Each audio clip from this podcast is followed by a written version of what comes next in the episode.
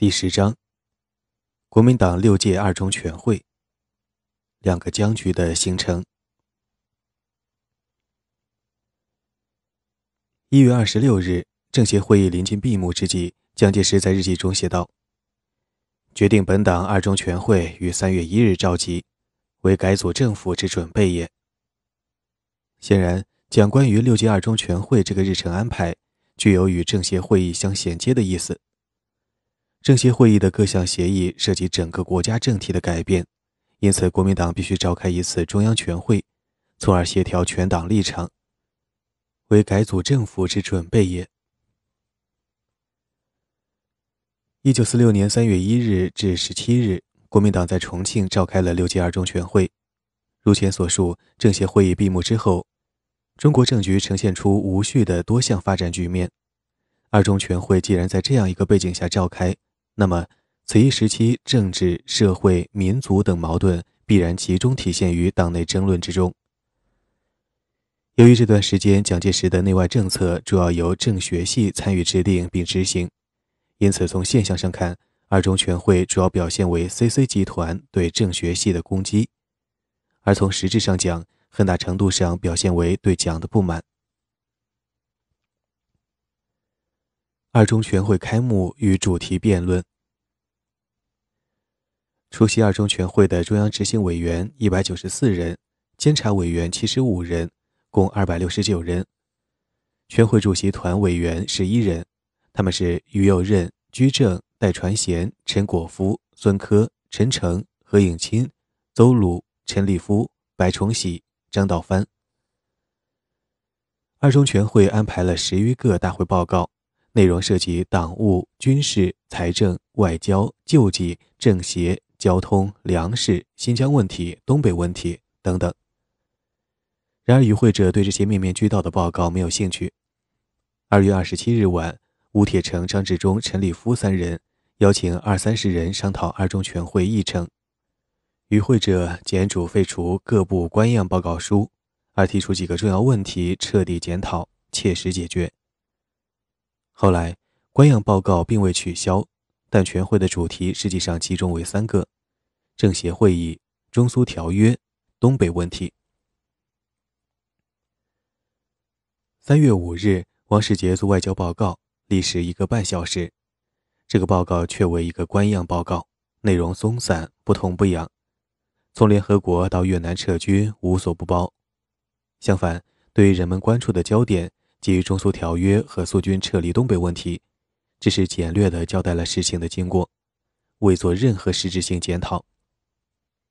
最后，王表示：“本人深望双方及中苏同本亲善友好精神，使苏军撤退问题迅速解决。”王海表示：“对维护国家权益与维持中苏亲善两事具有同等之决心。”国家权益指经济合作问题。王世杰这个撇脚的报告与当时的党内情绪显然不合拍。在接下来的大会发言中，邹鲁、白崇禧、王正言、胡秋原、古正鼎等均指陈秘密外交之错误，全场情绪悲愤激昂。这里的秘密外交是指雅尔塔密约。当日，张家敖记载。报告毕后，起立质问、指摘者甚多，甚至有人主张修改中苏协定。王世杰自记，于今日午后在二中全会做外交报告。报告后，邹海滨、白崇禧、王正言、戚世英、张道藩、黄宇仁、任卓轩及叶青、胡秋原、胡建中等，均以激烈攻击之语调，指责于之外交软弱。或主张将中苏争执及东北问题提赴国际会议。肖铮在会场发言，主张罢免外交部长。邹鲁，字海滨。三月六日上午，二中全会继续辩论外交报告。据报道，各委员发言极为踊跃，情绪热烈激昂，为历次大会所显见。这天上午，共有十六人口头发言，四人书面发言。发言者对于中苏条约纷纷反对，有人主张应提交安全理事会，亦有为应要求苏联修改。刘建群谓我方应抱定主权与领土完整立场，对苏上天讨价，落地还钱。古振刚谓应发动民众运动。肖珍谓应请求总裁罢免外交部长，或劝告辞职。肖珍为 CC 骨干，这是肖珍第二次要求罢免王世杰。在三月六日的发言中，有人向王世杰提出一个问题：旅顺、大连二港，莫洛托夫未为增加新领土之语，外交部为何不抗议？这件事的由来是这样的：一九四五年十一月中旬，《大公报》《新华日报》等连载由苏联塔斯社转发的莫洛托夫在十月革命节所作长篇外交报告，其中报告强调，必须注意到已经成为苏联的一部分的新的领土。在关于新领土讲话中，莫洛托夫首先谈到欧洲地区的新领土，最后谈到远东地区。在这里，他把满洲南部旅顺港区域和大连区域与其他地区相提并论，一概称作这些都是新的苏维埃领土。黄炎培阅报后认为此言有违中苏条约，随即致函王世杰宋子文，认为中方对此应有所表态。之后，一九四五年十二月七日，黄炎培又在国民参政会就此事向王世杰提出质询。王答：已由大公报向苏联大使馆问译文有无错误。或许王世杰并不重视此事，但黄炎培却不依不饶。一九四六年一月二十一日，黄炎培携傅斯年又在参政会联名提出议案，要求政府查询此事。看来。此事最终还是没有结果，因此在二中全会上，有人再次提出这一问题。三月七日，在外交报告审查委员会会议上，王正言、任卓轩等提出外交责任问题，也就是要追究王世杰的外交责任。王表示：“自去岁八月与就任外交部长至今，一切外交政策与措施，其责任均属于我。”因为与所执行之政策均为与所提议或赞同之政策，至于成败得失，则此时尚非定论之时。最后，王表示，如果国家利益需要于辞职，于绝不多留一日。其实，三月六日晚，王已向蒋提出辞职，但蒋先生不允。中苏条约于一九四五年八月二十四日由国民党中常会、国防最高委员会、立法院、国民参政会通过，并在签约之前也曾征求过邹鲁等元老的意见。这个条约的签署是以交换作为基础，即以外蒙的独立交换苏联不支持中共，并将东北交给国民党。然而，交换的结果却是既失外蒙，又未得到东北，有失无得。因而引起国民党内对该条约大为不满。另一方面，中苏条约是在苏军已经攻入东北的情况下仓促签署的，一些细节问题未及考虑。唐总在三月六日的发言中说：“当中苏友好条约签订时，为何不同时签订中苏保障外蒙独立与双方不准驻军之条约？”现则我无权驻兵，而苏联则可驻兵外蒙了。人们在这些问题上的不满，说到底都是由东北问题引出的连锁反应。但是在对苏政策上，也有部分人士持不同意见。张群对顾维钧说：“由于美国对我国半心半意态度，他赞同对莫斯科采取一项稳妥的政策。”所谓半心半意，以及靠不住，因此不能指望依恃美国而抗衡苏联。顾维钧对王世杰说：“我们必须首先考虑我们自己的安全，并不应追随美国的坚决反苏政策。美苏两国之间可以直言不讳，或者以牙还牙，打击报复，直至战争的边缘。但是中国所处地位不允许这样做。这样做的话，首先遭殃的将是我们。”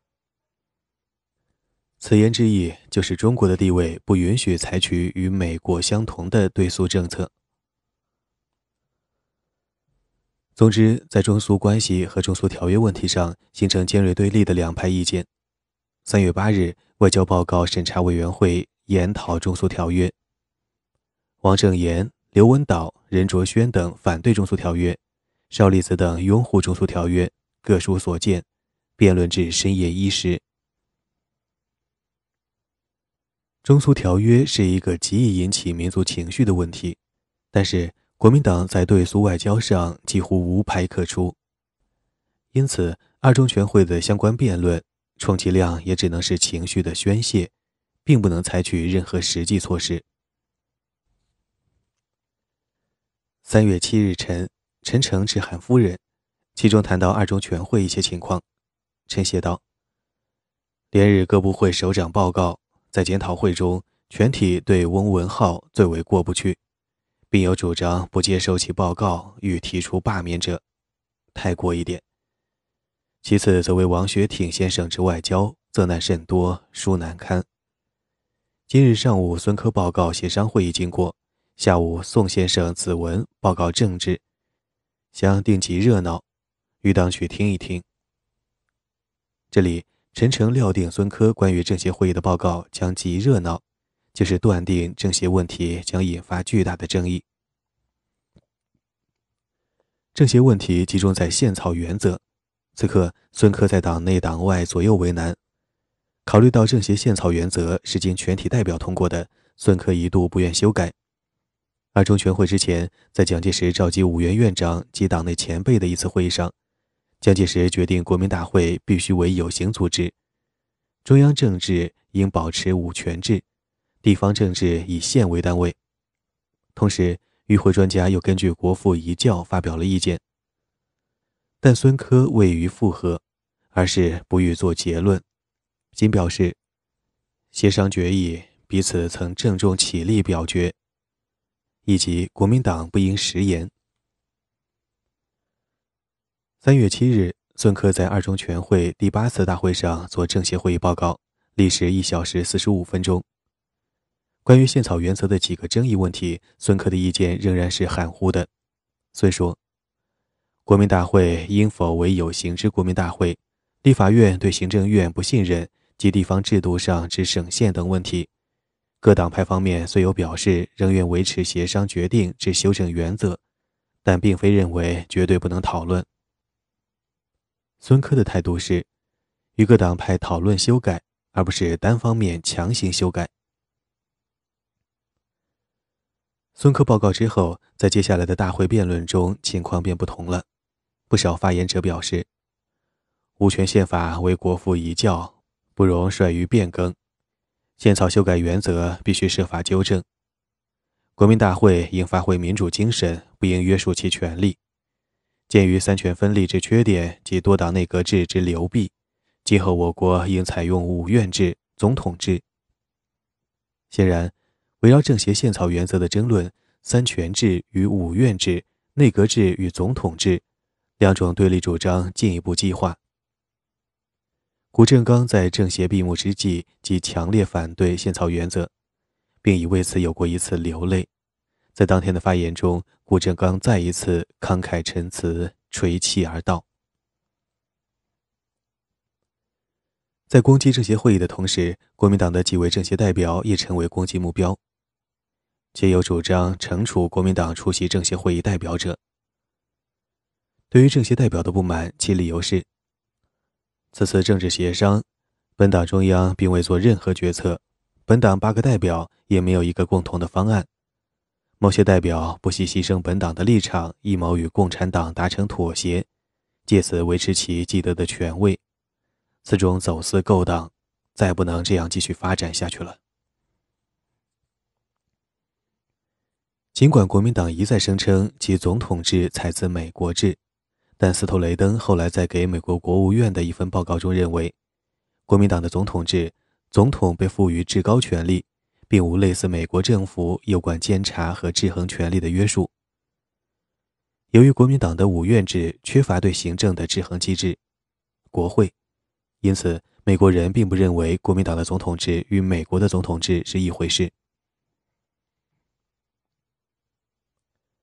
本来东北问题报告应由东北行营主任熊式辉做，但熊未出席二中全会，于是蒋介石指定张家敖做东北经济报告，军令部次长刘斐做东北军事报告。东北问题既是国共军事冲突的焦点，又是国民党与苏军的矛盾焦点，因此在二中全会上是一个极为棘手的问题。全会开幕之日。张家敖即预感到东北问题即将引起党内政潮，他在当天日记中写道：“晨九时，二中全会开幕，于是东北问题自中苏纠缠，美国控言仗义，中共无理要求，国家主义派之反苏反共，将进而入于党内政争，完全表露弱国外交无不引起国内政潮。”大约考虑到东北问题即将引起极大争论而难以控制，蒋介石一度考虑取消东北报告。三月六日，张家敖记载：晚蒋主席约晚饭，商议于应否做东北报告。粤军主张不必报告，主席亦同意。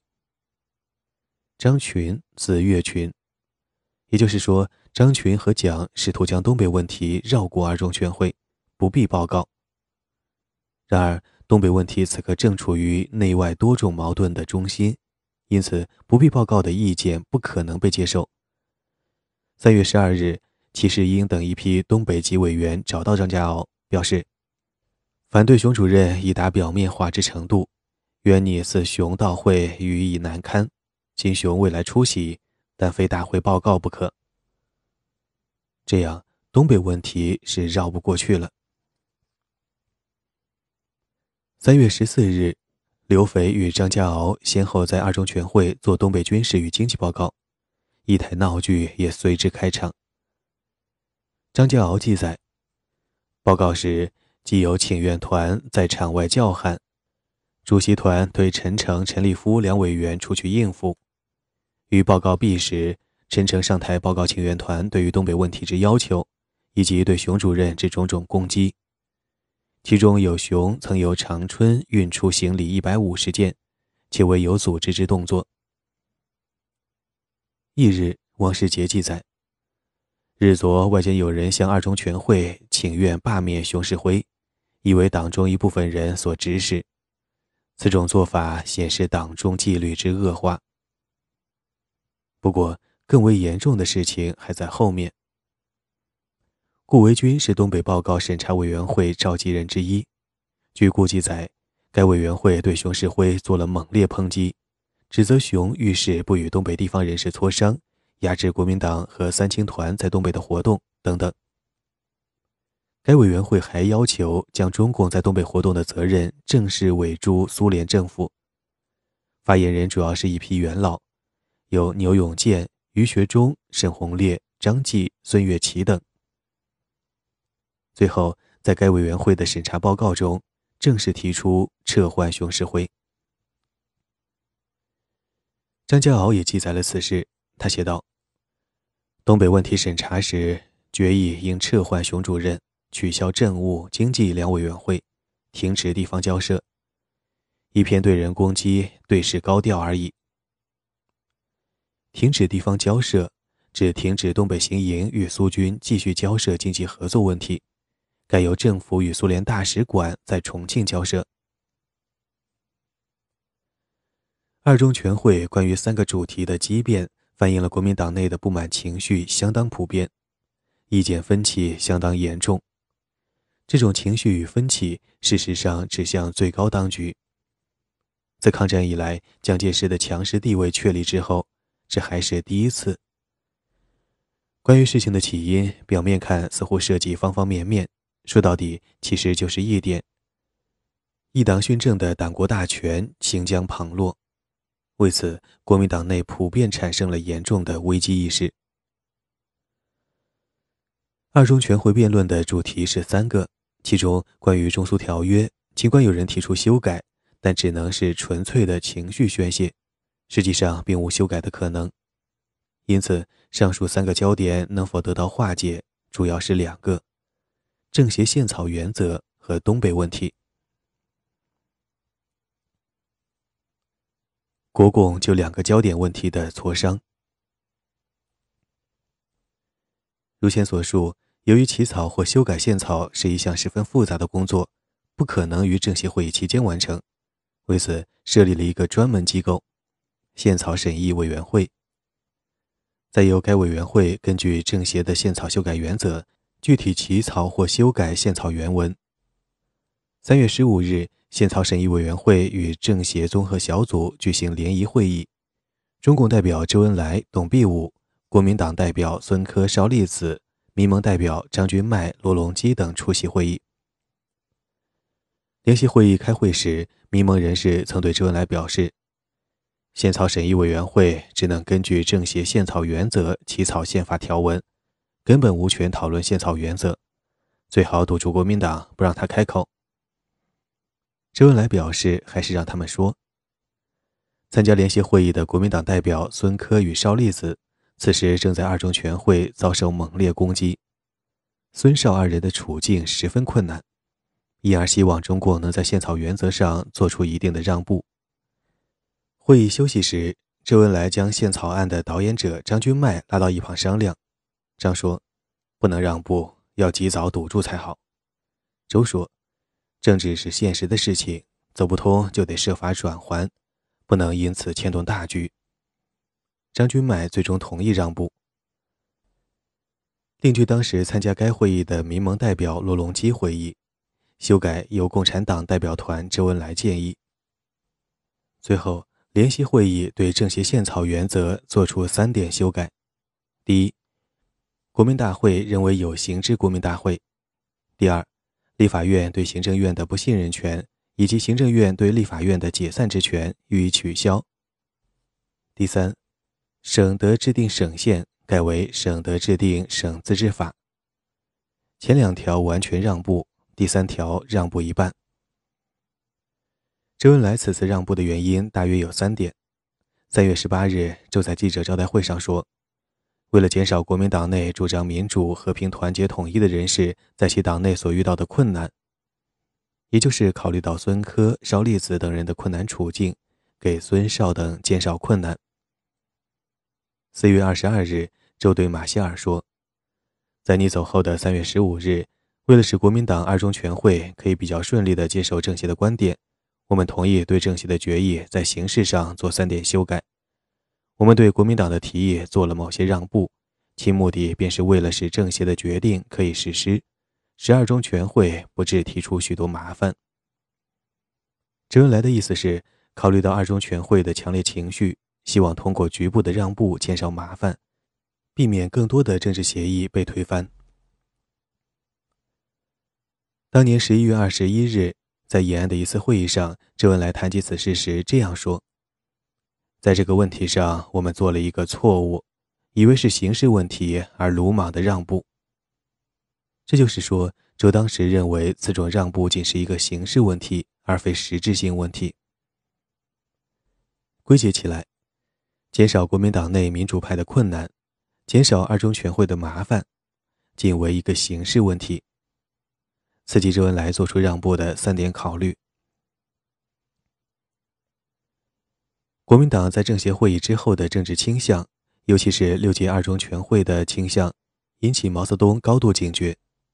三月十五日，毛在政治局会议上说：“蒋介石的主张有两条，第一条，对一切革命党全部消灭之；第二条，既如一时不能消灭，则暂时保留，以待将来消灭之。”蒋介石的两条，第一条很清楚，第二条是人们容易忘记的。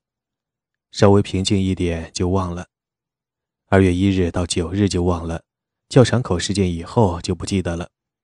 马歇尔能放长线，蒋介石也叫何应钦不同。假如有一个放长线的，放半年我们就会忘了，那就危险的很。二月一日至九日正是中共刘少奇提出和平民主新阶段之际，毛之所指主要就是这件事。总之，毛泽东关于放长线、危险的很的提出，表明延安对于国民党高度警觉起来。为此，关于这些宪草原则，延安反对做任何修改。宪草审议委员会对宪草原则的三点修改是三月十五日、三月十六日。延安迅即致电重庆中国代表团，指出，国民党内反动派以至蒋介石都不喜欢政协决议，企图推翻，但正面推翻丧失信用过大，想采用迂回办法来推翻，即首先推翻宪草原则。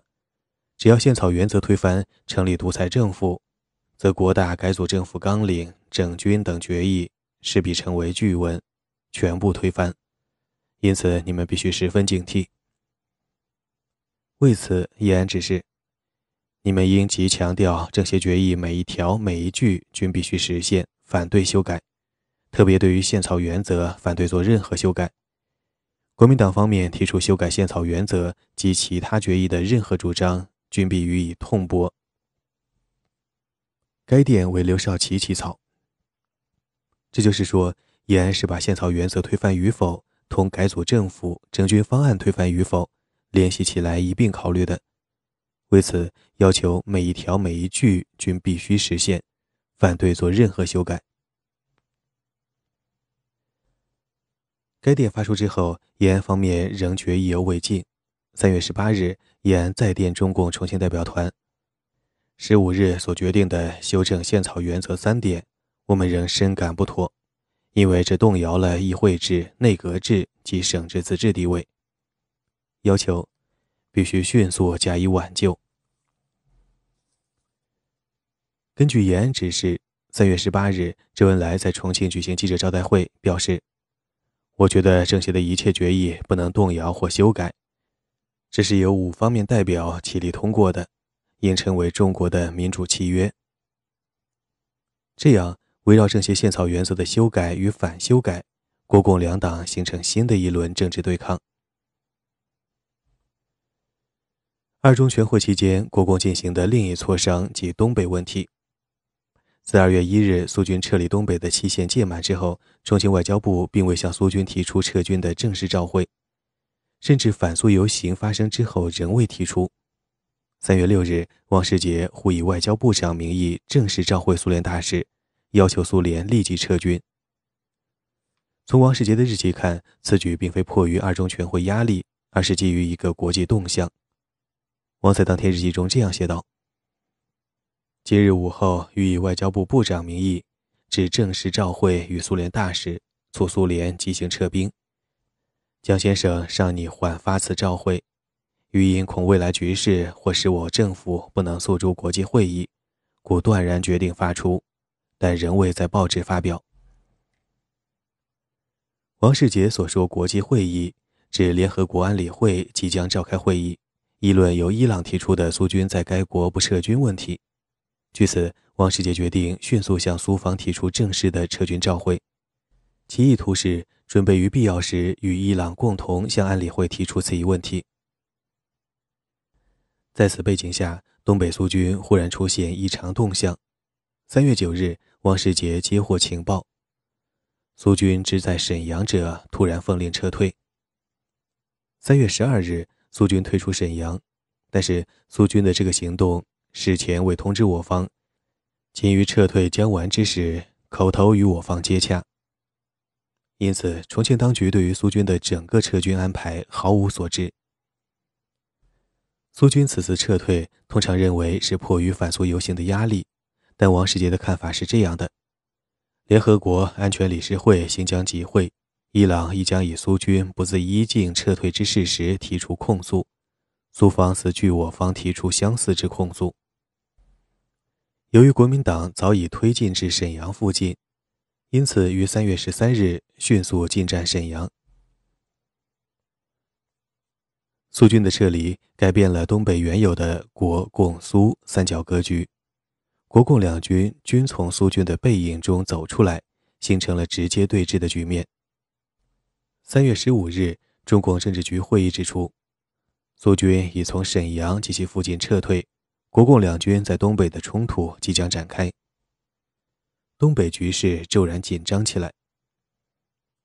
如前所述，由于东北问题涉及中苏条约，具有外交性质的一面，先前国民党一直以外交问题为名，拒绝与中共谈判。现在面对苏军突然撤退，到底是部分撤还是全撤？重庆当局一无所知，因而极为被动。在此情况下，重庆当局只得改变拒不谈判的立场，转而要求与中共谈判。对此，刘少奇判断，苏军不告诉我们国民党是否全撤，如全撤，国民党接不赢，所以急于要谈判。这个判断是准确的。这样，国共总算开始了关于东北问题的实质性谈判。三月十三日，元日，刘少奇只是重庆中共代表团，在谈判中，你们现在可以承认，在停战条件下，国军可以接收沈阳至哈尔滨至长春路上各城市，路两旁不在内。至于政府军以后再进驻哪些地区和我军需从哪些地区撤退，需待政治问题解决及我军驻防区确定。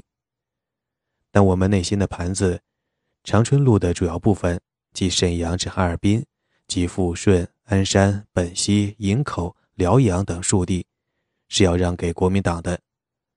但此种让步需要交换条件。刘少奇还提议。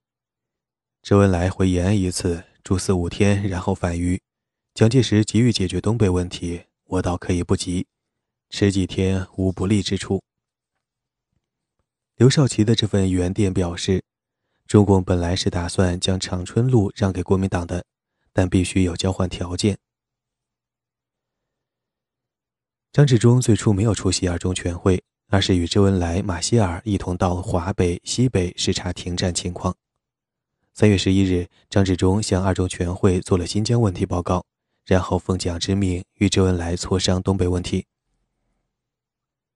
三月十六日，周恩来致电延安，今晚以中央元武电视与张治中做长谈，说明我军在东北所占地方，目前绝不能让，而且要等待政治解决。张治中谅解情况，承认我军地位，经多次磋商后，提出下列三项。甲、乙、丙三项上次电稿不改。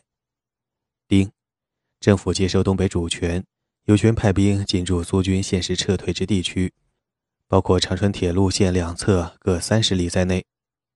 戊，现时中共部队驻在地区，政府军队如需进驻，应经过商定行之。即，以后东北驻军地区以整军方案另定之。周恩来对上述几条做了解释。根据丁项，政府只能进入现时苏军撤退地区，即沈阳、长春以及抚顺地区。张治中要求不提“现实”二字，我说如此二字，即无实现，不可能有妥协。这份草案的核心就是“现实”二字，其意思是非苏军现实撤退区，即中共此前进占地区。国民党军便无权进占。周队长的判断是，对于东北目前只想占多少算多少。从周电看，周与章的这个协议草案共有六条，前三条甲乙丙内容不详。然而就在周章草案达成之际，二中全会在东北问题上爆发强烈不满情绪，显然是受到这一情况的牵制，周章的这个草案最后未能签署。